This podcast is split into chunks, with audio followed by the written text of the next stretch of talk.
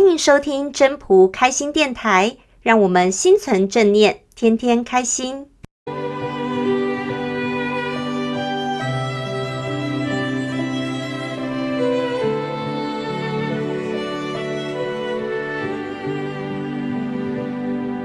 第十五章：古之善为道者。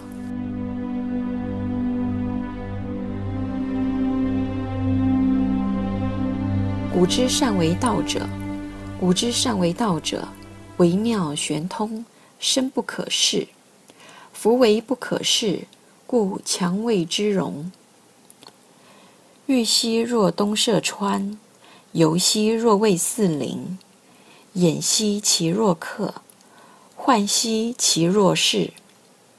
敦兮其若仆，旷兮其若谷。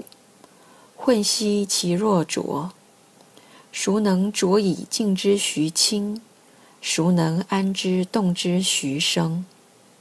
保此道者，不欲盈。夫唯不盈，故能蔽而心诚。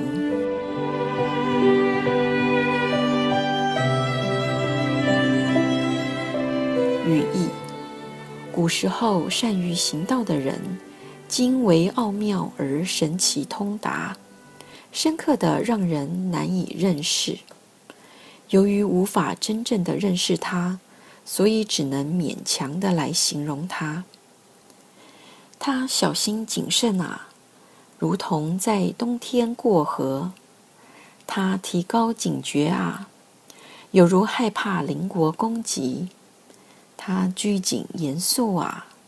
如同在外做客，他潇洒自在、啊，有如快要融化的冰块；他敦厚忠实啊，有如未经雕琢的木头；他的胸怀宽广，有如幽静的山谷；他混同一切啊，有如浑浊的河水。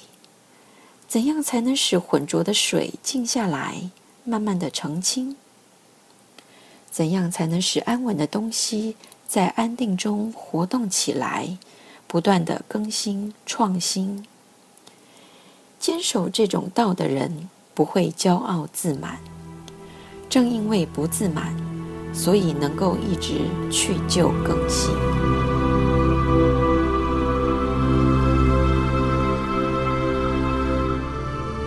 本章中心思想。这个章节有没有人觉得很奇怪？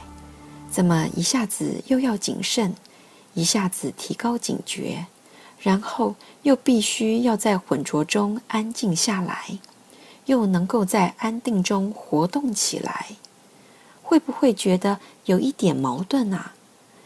前面戒慎恐惧，后面又空旷开阔。其实行道的话，本来就会碰到这些问题。这个章节主要就是说，善于行道的人很难去形容他们怎么样去行道，很勉强的用这样的方式形容给后世的人知道。但是给后世的人知道了这个内容以后，大家不会有疑问吗？戒慎恐惧、警觉，又好像如履薄冰的感觉。跟后面的空旷开阔、淳朴实在，好像有点不融合的感觉。是不是因为空旷，心空旷，所以能够接受所有的改变？因为空旷，才有办法容纳嘛。戒慎恐惧，其实不是我们一般人想的戒慎恐惧。如履薄冰，跟我们一般人的感觉有点不太一样。这边讲的戒慎恐惧、如履薄冰的感觉，是我们行道时需要谨慎的部分，并不是指人在做事的时候要很小心、提高警觉到神经质的那种感觉。不是的，应该说是我们的人的本能，进入一种环境，我们就可以知道。例如，我们去电影院，你马上就可以知道逃生门在哪里。很直觉的，并不是因为害怕、恐惧而去找那个逃生门在哪儿。当我们到一个陌生的地方，我们是不是可以先观察旁边的人事物，先了解？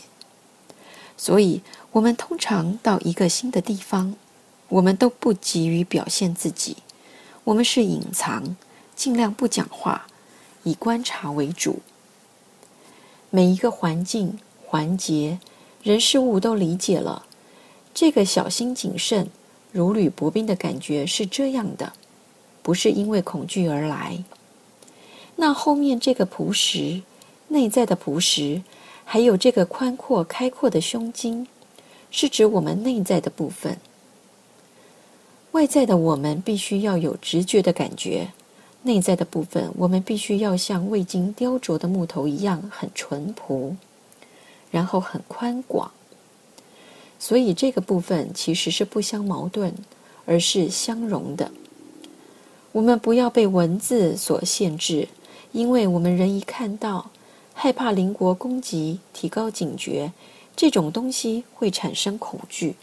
其实不是的，而是该有的警觉性，该有的了解，都必须要先做足功课，先了解情势以后，才能伺机而动。那内在的修为，就是后面这两句，能在浑浊中安静下来，让它渐渐澄清。在安定中活动起来，出现生机。我们行道之人，绝对不要求很自满到圆满的地步，因为时时刻刻都觉得不足，时时刻刻都需要学习。我们没有满的时候，满的那天就是我们该走回去的时候。所以，永远都没有满的时候，我们就会不断的向前进。如果以修道之人来看，一件事情过了，接下来下一步要怎么做？不会有停顿的时候，因为停顿就是我觉得已经很好，满了。所以不求圆满，就是不断前进的步骤。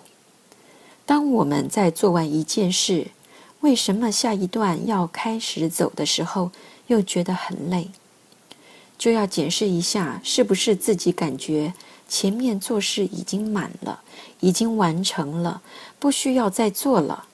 所以这一次要停下来，当慢慢渐渐了解这个状态时，就不会觉得累了，就觉得这是理所当然，因为我顺道而行，就是不断在走，在往前走。